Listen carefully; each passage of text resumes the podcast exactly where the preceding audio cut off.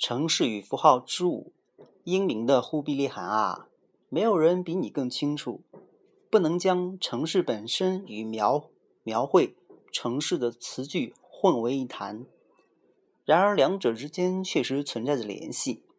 我若要向你描绘奥利维亚这座物产丰富的城市，表现它的繁华康泰，只能列举镶金镂银的宫殿和双扇窗台前的流苏软垫，庭院围栏内旋转的喷水嘴子。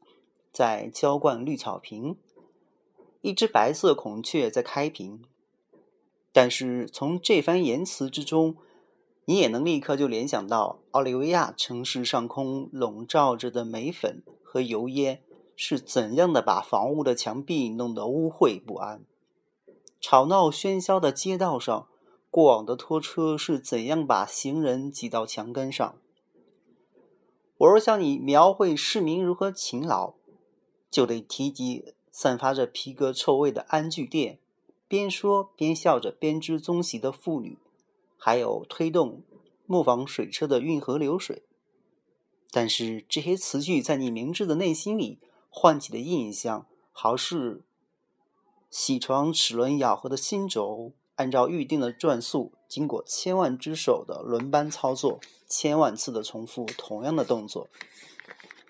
我若试图向你说明奥利维亚人如何倾向更自由的生活和精细的文明，就会讲述那驾着灯火通明的独木轻舟，唱着歌儿在夜里划过青色河水的女人。